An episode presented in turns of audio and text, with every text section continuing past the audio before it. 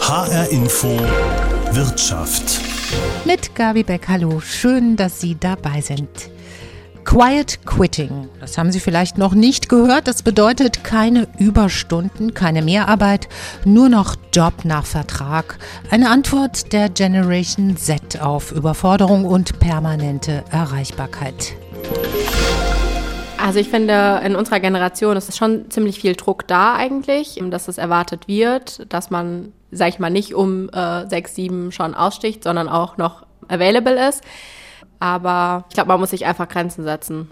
Also man muss dieses, dieses Nein sagen auch lernen. Und viele sind halt gerade am Anfang, okay, sie wollen es eben recht machen. Und das ist die Gefahr, glaube ich, und das, was man wahrscheinlich mit dieser mit diesem neuen Trend dann auch erreichen möchte. Bei mir ist es teilweise schon so, dass viele Kollegen oft lang arbeiten und dann fällt es einem schon schwer, dass man dann mal ab 8 Uhr sagt, heute bin ich von früher raus, weil ich privat noch was vorhab. Ähm, aber muss man jetzt mit ein bisschen mehr Erfahrung, die ich inzwischen habe, muss man das einfach quasi lernen durchzusetzen und sich da auch gegen die Meinung im Team quasi ein bisschen durchsetzen und auf seinen gesunden Menschenverstand hören, um sich eben nicht zu sehr von der Arbeit ausnehmen zu lassen. Aber ich würde das nicht als Quiet Quitting, sondern als einfach gesunden Umgang mit der Arbeit bezeichnen. Ja, das sind drei Stimmen der Generation Z. Sie arbeiten in der Tech-Branche, in der Finanzbranche und bei einer Unternehmensberatung. Und gerade in diesen Branchen gibt es oft überhaupt keinen Feierabend. Das ist natürlich möglich durch die digitale Entwicklung von Smartphone und Laptop und Tablet. Und da sind sie immer und überall erreichbar. Eine mögliche Antwort auf diese permanente Erreichbarkeit, das wird mit dem Schlagwort Quiet Quitting beschrieben, also stiller Zurückzug. Quitting the idea of going above and beyond hieß das in einem TikTok-Video, das letztes Jahr in den USA viral gegangen ist. Kevin Hähnlein kennt dieses Phänomen aus eigener Erfahrung und auch bei Kunden. Er arbeitet nämlich bei Halo und äh, diese Plattform berät Firmen in Sachen Kommunikation und er hat so Einblicke in viele Unternehmen in der Tech-Branche, in der Finanzbranche und eben auch in Unternehmensberatungen. Am Ende des Tages ist es, glaube ich, in diesen Branchen am offensichtlichsten und das sind auch eher die Branchen, ähm, wo die Symptome äh, am ehesten auftreten. Ähm, das ist auch etwas, was wir erfahren. Ähm, ich habe ja sel ich habe selber auch in der Unternehmensbearbeitung gearbeitet, bin jetzt in der Tech-Branche. Äh, insofern würde ich dem zustimmen. Generell glaube ich aber, dass es etwas ist, was auch in anderen Branchen, die jetzt eher klassischer Natur sind, ne, produzierendes Gewerbe äh, etc., auch dort ähm, tatsächlich ähm, bedingt der Generation ein Thema werden kann. Ne? Weil einfach aus meiner Sicht ähm, in jüngeren Generationen dass diejenigen mittlerweile eine ganz andere Einstellung zur Arbeit generell haben, ähm, als vielleicht noch ja, unsere Elterngeneration. Und das gar nicht mal so sehr was damit zu tun hat, in welcher Branche sie letztlich landen, sondern es generell um eine Einstellungsfrage geht, wie definiere ich mich denn? Äh, definiere ich mich sehr über meine Arbeit oder eben nicht? Und das ist, glaube ich, gar nicht so sehr branchenspezifisch, sondern eher eine Einstellung der Generation. Äh, wenn ich mir aber diese Generation anschaue, habe ich schon auf den ersten Blick das Gefühl, die sind äh, komplett motiviert, die sind komplett eingebunden in ihren Job und sie haben große Schwierigkeiten, auch ähm, diese Work-Life-Balance zu leben. Also viele lassen sich da total reinziehen äh, von den Erwartungen ihrer Arbeitgeber, ihrer Chefs und können eben dieses Quiet Quitting gar nicht betreiben. Ist das so eine Art Trotzreaktion auf dieses permanente Gefordertsein? Wie schätzen Sie das ein? Ja klar, letztlich äh, entweder äh, eine bewusste Trotzreaktion oder vielleicht sogar auch unbewusst. Ne? Dadurch, dass man einfach immer erreichbar ist und letztlich ähm, Zeiten verschwimmen, man ja auch gar nicht mehr groß darauf achten kann, arbeitet man jetzt wirklich nur so viele Stunden, wie im Arbeitsvertrag drinstehen oder ist es etwas mehr? Letztlich kann das auch dazu führen, dass es vielleicht auch unterbewusst irgendwann eine Überforderung eintritt. Ne? Und dann sprechen wir nicht mehr über Quiet Quitting, sondern natürlich aber auch über Burnout, und was ja auch in diesen Branchen immer, immer häufiger auftritt, ähm, sodass auch einfach die Leistung dann runtergeht ne? und ich es gar nicht mehr schaffe, äh, so viel den Anforderungen gerecht zu werden, weil ich letztlich äh, ja physisch oder, oder mental damit überfordert bin, mit dieser Dauerbeschallung und gar nicht mehr den Abstand ähm, zur Arbeit finden zu können. Das ist tatsächlich etwas, was ja nicht nur eine bewusste Trotzreaktion sein kann aus meiner Sicht, sondern auch unbewusst stattfinden kann. Also es hat sehr viel mit Psychologie und mit Befinden und mit psychischer äh, Gesundheit auf jeden Fall zu tun. Ist es für Sie eine Art und Weise, mit der Situation, die wir gerade beschrieben haben, für diese Gen Z umzugehen? Also Quiet Quitting zu betreiben, äh, Dienst nach Vorschrift, Dienst nach Arbeitsvertrag oder sehen Sie da auch andere Lösungen? Ich glaube, es ist eine Konsequenz ähm, aus der Arbeitssituation.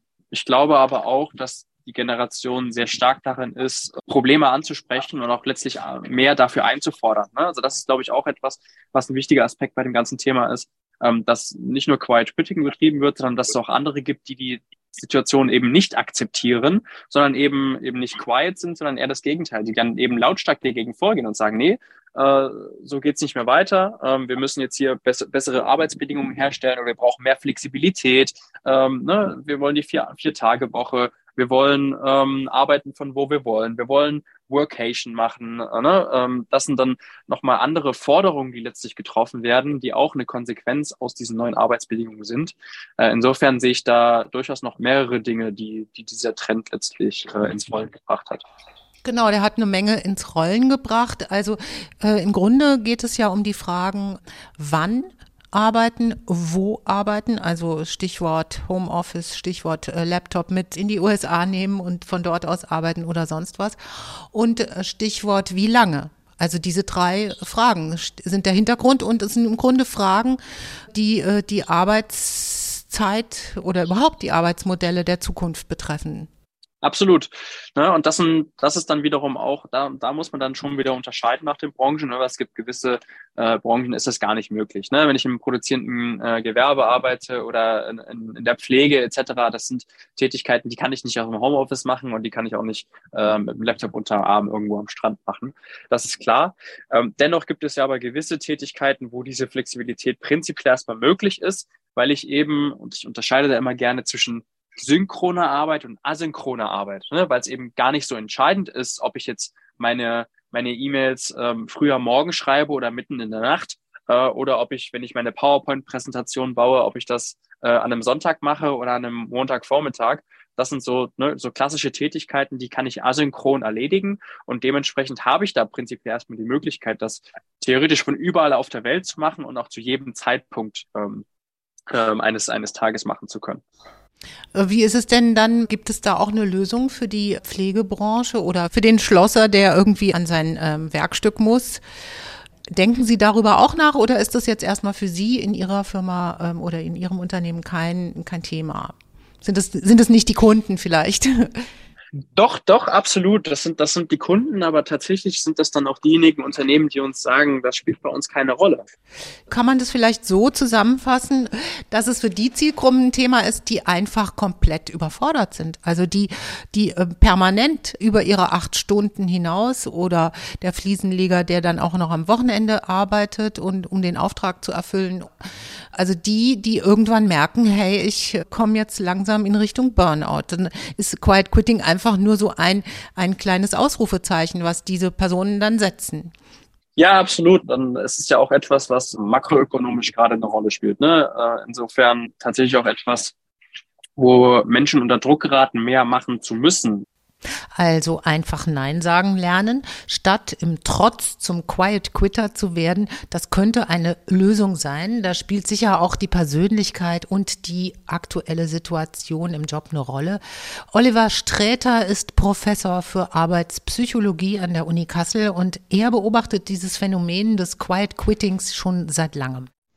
Ja, diese innere Kündigung, die äh, vollzieht sich ja, dieses Quitting vollzieht sich ja dann, wenn ich beispielsweise keine Alternativen habe, wenn ich mich also innerhalb der Organisation nicht weiterentwickeln kann oder keine Möglichkeiten habe, mich in irgendeiner Form einzubringen.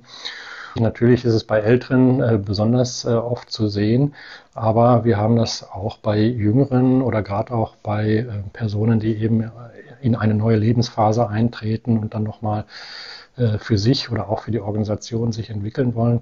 Aber es sind nicht nur die Älteren. Äh, und ganz oft ist es vom psychologischen her so, dass Frustrationsereignisse dahinter stecken, dass also die Organisation die Mitarbeitenden dann in irgendeiner Form frustriert hat, dass sie sich entweder nicht einbringen können, also keine Ideen entwickeln dürfen, keine eigenständigen oder sich auch nicht in irgendeiner Form weiterentwickeln können oder dürfen aufgrund ähm, der ähm, Organisationsstruktur oder der Möglichkeiten. Und dann kommen eben solche Frustrationserlebnisse und man möchte sich ja als Mensch entwickeln. Und wenn man das eben nicht darf oder kann innerhalb einer Organisation, dann kommen eben solche ja, Kündigungsgedanken äh, dazu. Jetzt ist aber gerade dieser Begriff Quiet Quitting, der ist ja letztes Jahr ne, über so ein TikTok-Video viral gegangen in den USA. Da hatte ich nicht das Gefühl, dass die so, so einen Frust als Hintergrund hatten, sondern also korrigieren Sie mich, das betrifft eher so die Generation Z oder die Millennials, also die äh, kann man nicht so abgrenzen, sagen wir mal 95 bis 2010er Geborenen, die vielleicht jetzt gerade im Job sind und die auch durch diese Covid-Erfahrung so eine permanente Erreichbarkeit erleben und auch von ihren Arbeitgebern gefordert werden über die Arbeitszeit hinaus. Also immer erreichbar, immer noch mal eine Mail beantworten, abends bis 10 Uhr arbeiten und so weiter, dass die sich jetzt äh, entschlossen haben, dieses Quiet Quitting zu praktizieren. Haben Sie das auch so erlebt? Also das, äh, ich, ich glaube, die neue Generation geht eben äh, mit dem Phänomen der Frustration etwas anders um. Ne? Also man geht da, glaube ich, progressiver miteinander um. Äh, das kenne ich aus, der, ähm, äh, aus anderen Studien zu den neuen Generationen, Generation Z, aber eben auch der weiterführenden, dass man eben auch ganz andere ähm, Ansprüche hat, auch daran, wie die Arbeit zu tun ist. Zunächst einmal sehen wir tatsächlich, dass dort eine hohe Bereitschaft ist, eben auch sich außerhalb der Bürozeiten, außerhalb der Arbeitszeiten für das Unternehmen zu engagieren. Äh, das ist auch zu einem gewissen Maße, hat uns das auch in der Pandemie äh, stark geholfen, dass eben so dieses Engagement da war. Äh, aber wenn dann natürlich auf der anderen Seite das zur Gewohnheit wird und sozusagen ein Stoppsignal gesetzt werden muss, dann macht diese Generation das etwas anders, indem sie eben das auch dann ganz deutlich thematisiert und äh, deshalb dann eben äh, ja sozusagen ganz deutlich macht, nee, ab, hier, ab hier äh, brauche ich jetzt erstmal meine Freizeit. Äh, und äh, das ist äh, das, was Sie gerade beschrieben haben, eigentlich so von der Phänomenologie her. Mhm. Die ähm, müssen ja dann aber auch erstmal diese Erfahrung gemacht haben, dass sie einfach über ihre Zeiten hinaus gefordert sind. Die Idee ist, quitting the idea of above and beyond.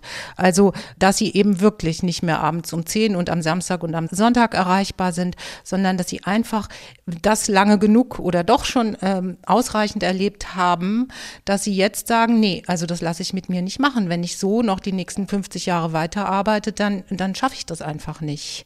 Also die Erfahrung muss ja schon da sein. Hm?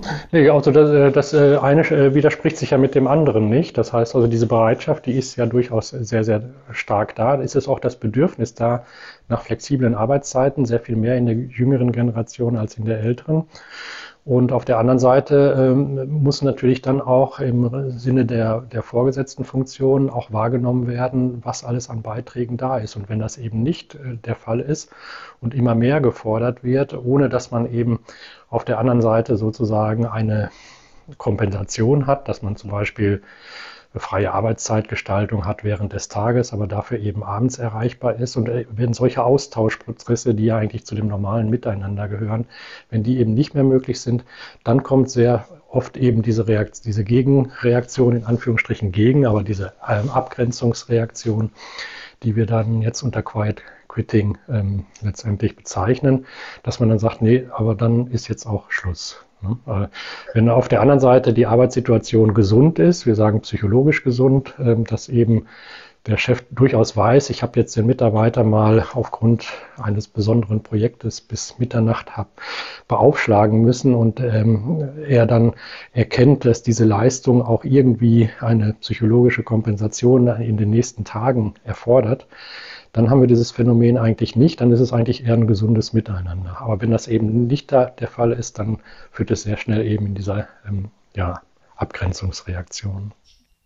Ist ja auch sehr sinnvoll. Äh, schließlich gibt es ja wirklich diesen Arbeitsvertrag, auf den sich ja dann auch diese Quiet Quitter berufen, nach dem Motto acht Stunden, fünf Tage die Woche.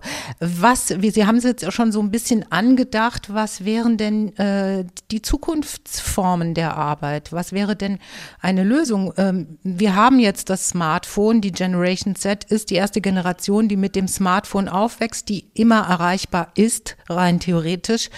Ähm, was wären denn Formen der Arbeit als Lösung in der Zukunft? Forschen Sie dazu?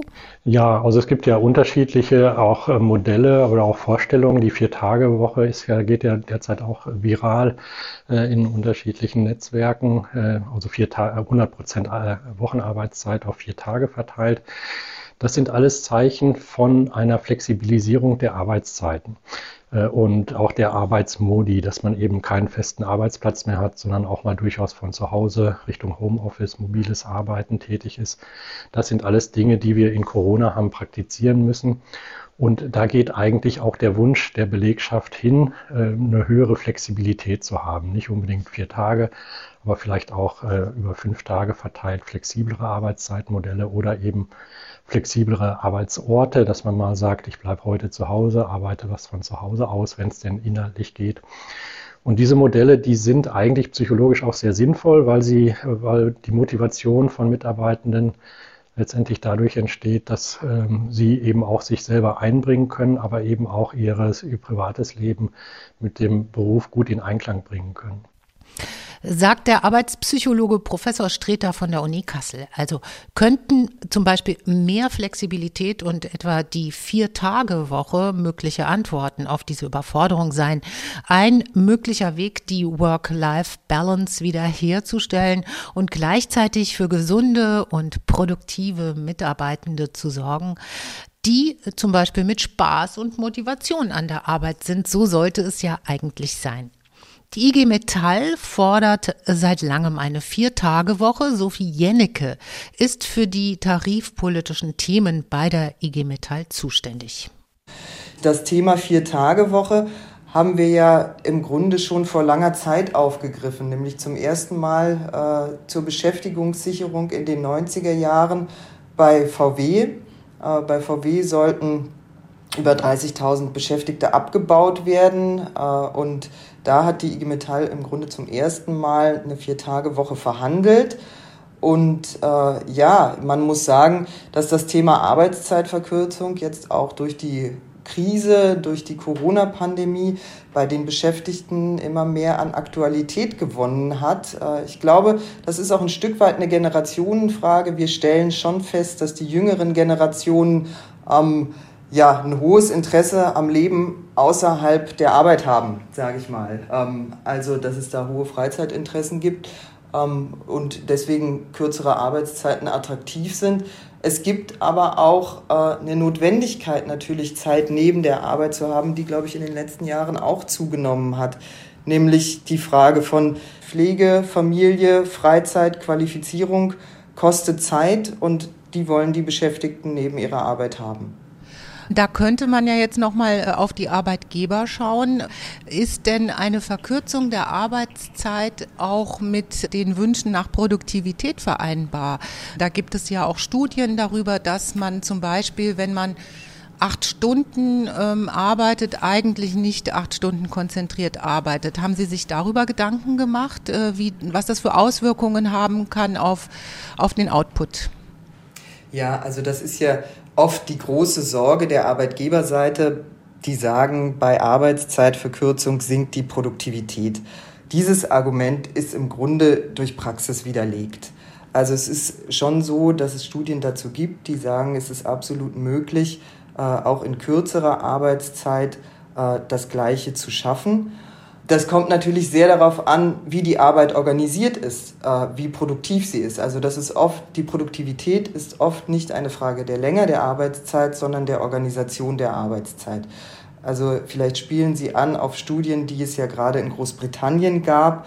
Da zum Beispiel äh, war ein eindeutiges Ergebnis, dass die äh, Beschäftigten, die auf eine Vier-Tage-Woche gegangen sind, äh, ihre Arbeit anders organisiert haben. Sie haben zum Beispiel Meetings deutlich verkürzt, was alle ganz angenehm fanden äh, und mehr Zeit für die wirkliche Arbeit blieb. Das heißt, diese Studien äh, beweisen jetzt im Grunde auch nochmal, dass die kürzere Arbeitszeit nicht zu weniger Produktivität führt, sondern dass die Produktivität gleich bleibt und möglicherweise auch noch steigt, weil man die verkürzte Arbeitszeit als Gelegenheit nutzt, seine Arbeit äh, insgesamt besser zu organisieren.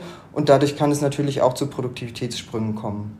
Und äh, man ist ja möglicherweise auch äh, psychisch gesünder. Das hat äh, gerade äh, Professor Streter von der Uni Kassel mir erzählt, weil man einfach auch Zeit hat für seine Freizeit, für seine Familie, ähm, das, was Sie schon erzählt hatten. Äh, also man ist ähm, aktiver und äh, motivierter, möglicherweise auch dann in der Arbeit. Ist das richtig? Ja, also ausgeruhte und entspannte Beschäftigte arbeiten besser. Das ist, glaube ich, ganz simpel. Ja, ähm, ist auch klar, wenn man mehr Zeit für die Dinge hat, die vielleicht im Leben sonst noch wichtig sind, ähm, und die entspannt erledigen kann, dann kann man sich auch besser auf die Arbeit konzentrieren. Genau. Äh, jetzt wollen wir uns das Konzept aber nochmal ganz genau anschauen. Es wäre ja natürlich einfach zu sagen, okay, keine 40 Stunden mehr, nur noch 32 und dann werden eben acht Stunden weniger bezahlt. Das ist aber, glaube ich, nicht Ihre Idee. Nein, das ist nicht die Idee der IG Metall. Die, die, die Idee der IG Metall ist eine Arbeitszeitverkürzung mit Entgeltausgleich. Jetzt muss man dazu sagen, dass wir in der Metall- und Elektroindustrie und auch in der Stahlindustrie nicht von einer 40-Stunden-Woche ausgehen, sondern von einer 35-Stunden-Woche. Wir haben eine tarifliche Arbeitszeit von 35 Stunden in diesen Branchen und äh, das heißt, der Sprung auf eine 32-Stunden-Woche, das sind ja, ich sag mal in Anführungszeichen, nur drei Stunden. So, das heißt, dieser Sprung ist gar nicht so groß, aber es ist, glaube ich, klar, dass äh, wenn man das Modell jetzt nicht nur äh, auf einzelne kleinere Unternehmen denkt, die ja mit Vier-Tage-Woche experimentieren, sondern wenn man das Modell groß denkt, auf ganze Branchen denkt, dass es dann tatsächlich nur mit Entgeltausgleich funktioniert ähm, denn wir wollen ja nicht flächendeckende Lohnkürzungen für die Beschäftigten und nicht flächendeckend Teilzeit einführen, sondern wir wollen eben eine Arbeitszeitverkürzung mit Entgeltausgleich für die Beschäftigten. Das Wort Entgeltausgleich ist so ein bisschen sperrig, aber Sie meinen bei gleichem Lohn. Bei gleichem Lohn ja, einfach. Genau, Arbeitszeitverkürzung mit vollem Lohnausgleich. Wie wollen Sie jetzt vorgehen? Also das hört sich ja sehr interessant an. Ähm, können Sie sich das vorstellen, dass die Gesellschaft, ähnlich wie es damals in den 80er Jahren funktioniert hat, auf Ihre Initiative reagiert und dass das möglicherweise das Arbeitszeitmodell der Zukunft sein könnte? Welche Barrieren sehen Sie da noch vor sich? Also die IG Metall denkt die Vier-Tage-Woche schon als großes Zukunftsmodell, sage ich mal.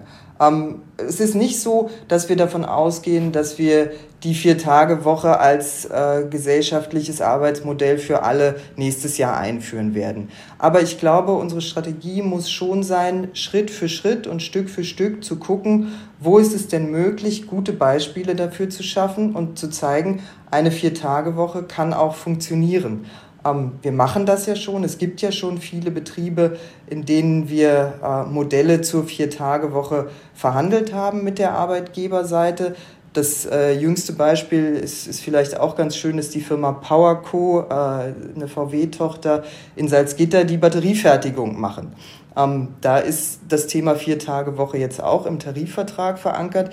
Das heißt, äh, wir versuchen immer mehr gute Beispiele dafür zu schaffen und zu zeigen, Vier-Tage-Woche, das geht.